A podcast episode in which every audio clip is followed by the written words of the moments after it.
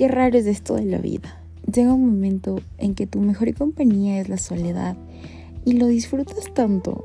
A ella le cuentas cómo te sientes, te ríes con ella, te cuestionas con ella, lloras con ella, le cuentas tus logros, le mandas a donde cuando no salen las cosas como tú quieres. Le cuestionas del porqué de las cosas sabiendo que no te dará ninguna respuesta, pero sin embargo lo haces.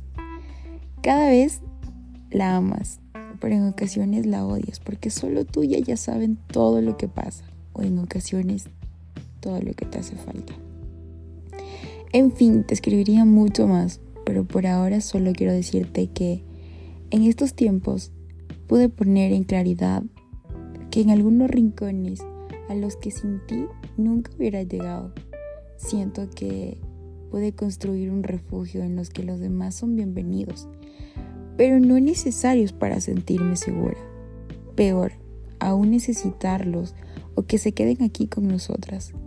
Por mí, si quieren irse, que lo hagan. Si quieren quedarse, quédense, pero no molesten. Con distancia las cosas salen mejor, ajá. Como te dije, te escribiría mucho más, pero mejor sigamos viviendo y disfrutando de todo lo que tú me enseñes cada día. Porque así es, a tu lado pude descubrirme poco a poco, porque estar junto a ti me ayudó a comprenderme cada día más. Y puede parecer irónico, pero hoy puedo decir que en ti encontré una compañía espléndida. Gracias.